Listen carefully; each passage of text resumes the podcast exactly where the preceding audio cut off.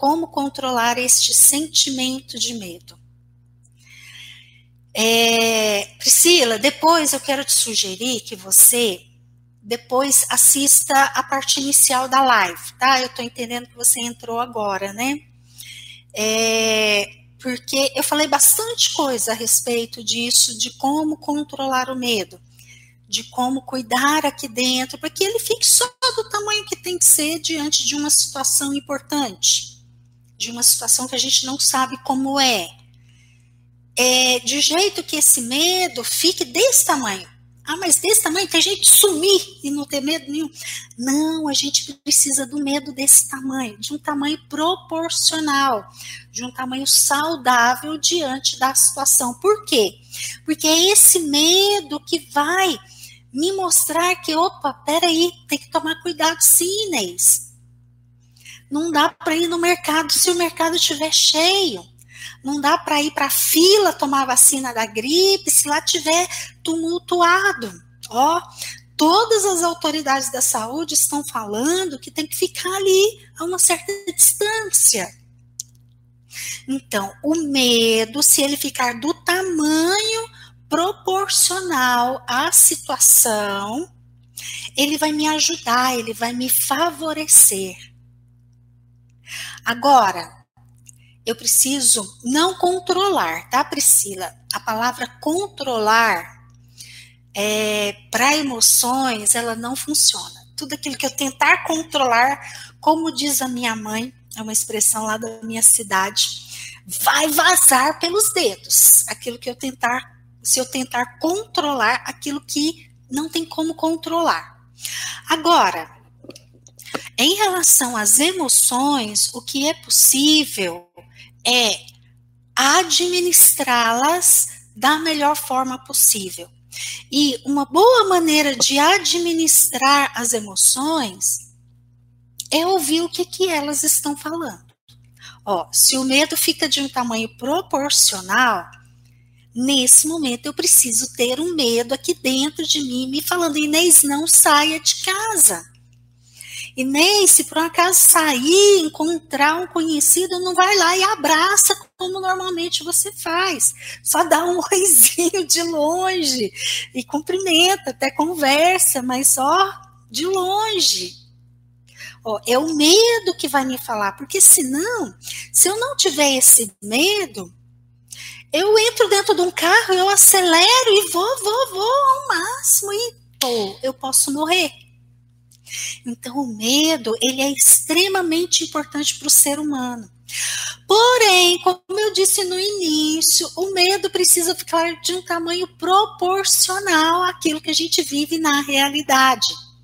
Não pode ficar maior do que deveria, porque se ficar maior do que deveria, vai vulnerabilizar a gente fisiologicamente, a nossa imunidade vai cair. E aí, se a gente entrar em contato com o vírus, o vírus vem, ó, realmente. E o medo maior do que deveria vai acionar lá no nosso cérebro o nosso instinto de sobrevivência, acionando o nosso lado animal. E aí, em certas situações, eu posso ir para atitudes irracionais, como, por exemplo, ir para a fila, tomar a vacina da gripe e ficar lá naquele tumulto. Né? Então, Nesse momento, o medo precisa ser racional. O, o, desculpa, o medo precisa ser proporcional à situação que a gente está vivendo. Ah, Inês, mas é muita gente morrendo mesmo, é, é tudo muito grande, tá? Para de ver televisão, por favor, tá? Por quê? Ó, uma coisa que eu não falei ainda, que bom, te agradeço, tá, Priscila, porque aí eu tô lembrando e precisava falar. Vou falar aqui para o adulto, para a parte racional de todos que me ouvem. Para o medo ficar do tamanho que tem que ser somente, ou seja, para ele ficar não controlado, né, Priscila? Combinado? Aquilo que a gente tenta controlar, ó, vaza pelos dedos. É igual tentar represar um rio.